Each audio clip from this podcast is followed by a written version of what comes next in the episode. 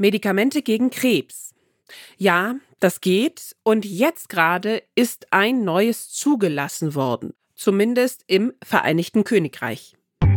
Ne Dosis Wissen, der Podcast für Health Professionals. Guten Morgen und willkommen zu Ne Dosis Wissen, dem täglichen Podcast für das Gesundheitswesen. Ne Dosis Wissen gibt's immer werktags ab 6 in der Früh in kompakten 10 Minuten. Mein Name ist Laura Weißenburger, ich bin Ärztin und wissenschaftliche Redakteurin bei der Apothekenumschau und heute ist Donnerstag, der 29. Februar. Ein Podcast von gesundheithören.de und Apothekenumschau Pro. Und wir sprechen heute über Chemoprävention für Brustkrebspatientinnen und natürlich auch einige wenige Patienten. Denn im November letzten Jahres ließ das Vereinigte Königreich, also das NHS, das Gesundheitssystem dort, das Antihormon Anastrozol zur Prävention von Brustkrebs zu. Unsere Expertin von heute, Susanna Weg-Remers, hat dazu auch eine ganz klare Meinung. Die Leiterin des Krebsinformationsdienstes am Deutschen Krebsforschungszentrum in Heidelberg sagt uns, viele Frauen können ihr Brustkrebsrisiko senken, indem sie ihren Lebensstil positiv ändern. Das ist eine nebenwirkungsfreie Möglichkeit verglichen mit der Einnahme von Antihormonen. Ihr seht, da gibt's also einiges zu besprechen und abzuwägen. Ich würde sagen, genau das Richtige zum ersten Kaffee des Tages. Wenn wir über Brustkrebs sprechen, müssen wir natürlich auch darüber sprechen, wie viele davon tatsächlich betroffen sind. Es ist immer noch die häufigste Krebserkrankung bei Frauen in Deutschland. Etwa eine von acht Frauen erkrankt im Lauf ihres Lebens daran und die Fünf-Jahres-Überlebensrate sieht aber relativ gut aus. Bei Frauen liegt sie bei 88 Prozent. Bei Männern, bei denen der Brustkrebs natürlich auch auftreten kann, aber häufig eher später erkannt wird, also eher vielleicht auch in einem fortgeschrittenen Stadium, ist sie dementsprechend auch etwas niedriger, nämlich bei 77 Prozent. Und dann natürlich die zweite wichtige Frage, die wir vorab klären sollten. Was ist denn Chemoprävention überhaupt? Was meint das? Das bedeutet, dass man natürliche oder synthetisch hergestellte Substanzen, Therapeutika, also Medikamente im weitesten Sinne, einsetzt, die die Karzinogese verhindern, verzögern oder sogar umkehren können. Das ist möglich, inzwischen schon länger, und zwar bei bestimmten Formen von Brustkrebs, Darmkrebs und auch Prostatakrebs. In diesem Falle jetzt, wo dieses neue Antihormon eingesetzt wird, funktioniert es wie bei der Therapie eigentlich des hormonabhängigen Brustkrebs. Das Medikament hat denselben Wirkmechanismus. Wie genau funktioniert der? Es erfolgt eine Wachstumsblockade der hormonabhängigen Brustkrebszellen. Zum einen werden Rezeptoren weiblicher Geschlechtshormone auf der Tumorzelle blockiert, zum anderen wird gleichzeitig die Biosynthese weiblicher Geschlechtshormone gehemmt.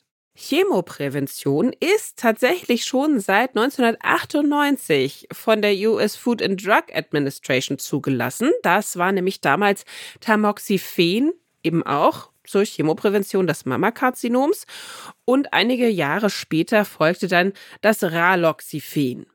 Und nun ist also ganz neu seit November letzten Jahres im Vereinigten Königreich, also in der UK, Anastrozol zugelassen zur Vorbeugung von hormonabhängigem Brustkrebs bei Frauen mit mittlerem oder hohem Risiko in der Postmenopause. Und natürlich kam diese Zulassung nicht von ungefähr. Da gab es klar eine Studie, die da im Vorlauf stattfand, die IBIS-2-Studie. Dafür wurden über fünf Jahre hinweg Frauen mit erhöhtem Brustkrebsrisiko nach den Wechseljahren selbstverständlich behandelt. Einmal 1920 Frauen mit Anastrozol versus 1944 Frauen mit einem Placebo.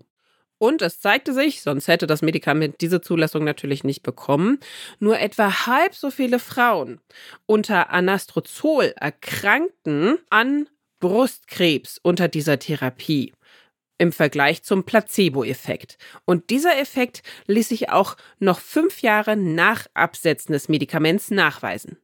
Allerdings ganz spannend dabei war, die Sterblichkeit wurde nicht signifikant gesenkt, sowohl nicht im Gesamten als auch nicht brustkrebsbezogen. Das heißt also, darauf hatte das Medikament, das Antihormon, keinen Einfluss. Susanne Weg-Remers erklärte uns, mögliche Gründe dafür könnten sein, dass eben der Brustkrebs einfach immer oft erfolgreich behandelbar ist. Das heißt also, die Frauen, die Brustkrebs bekamen, konnten einfach erfolgreich behandelt werden und verstarben deswegen nicht. Zum anderen sagte sie auch, die Stichprobe erscheint jetzt schon sehr groß mit mehreren tausend Teilnehmerinnen, aber ist eben doch nicht groß genug zur Messung kleinerer Effekte. Wie sah das Nebenwirkungsprofil in den beiden Gruppen aus, beziehungsweise natürlich in der Anastrozol-Gruppe am spannendsten? Da gab es keine Häufung von schwerwiegenden Nebenwirkungen, allerdings traten moderate Nebenwirkungen ein wenig häufiger auf. Gut, das ist natürlich ein Medikament mit Wirkstoff versus Placebo ohne Wirkstoff. Nebenwirkungen sind einfach da. Und warum hat sich das NHS in der UK jetzt dazu entschlossen, das wirklich zuzulassen, diese Zulassungserweiterung auszusprechen? Da gibt es auch Rechnungen zu, würde ein Viertel der anspruchsberechtigten Frauen, die eben Anastrozol nehmen könnten, insgesamt wären das über 280.000 in Großbritannien, würde davon nur ein Viertel das einnehmen. Dann könnten 2000 Fälle von Brustkrebs verhindert werden. Das ist so die theoretische Rechnung im Hintergrund. Und dadurch könnte das NHS eben 15 Millionen Pfund an Behandlungskosten sparen. Wenn man das so hört mit den harten Zahlen, macht es natürlich Sinn, dass das NHS dann gesagt hat, okay, gut, das wollen wir zumindest möglich machen. Wie sieht das in der EU wiederum aus? Großbritannien gehört ja bekanntermaßen jetzt nicht mehr dazu. Da lagen unserem Team jetzt keine Informationen zu einer Zulassungs- oder Indikationserweiterung vor. Speziell jetzt natürlich bezogen auf den Wirkstoff Anastrozol. Wir haben unsere Expertin dann auch nochmal gefragt, was wäre denn besonders wichtig für Behandelnde hierzulande in Deutschland in Bezug auf die Brustkrebs-Chemoprävention. Und sie sagte, ja gut, einige Experten sagen, ab einem Fünfjahresrisiko von mehr als 1,7 bzw. 3 Prozent sollte man darüber nachdenken, Frauen chemopräventiv zu behandeln. Also Brustkrebsrisiko natürlich, darüber reden wir ja die ganze Zeit. Allerdings gab sie zu bedenken, bereits Frauen über 60 haben aufgrund ihres Alters alleine ein 1,7-prozentiges Risiko in den nächsten fünf Jahren an Brustkrebs zu erkranken.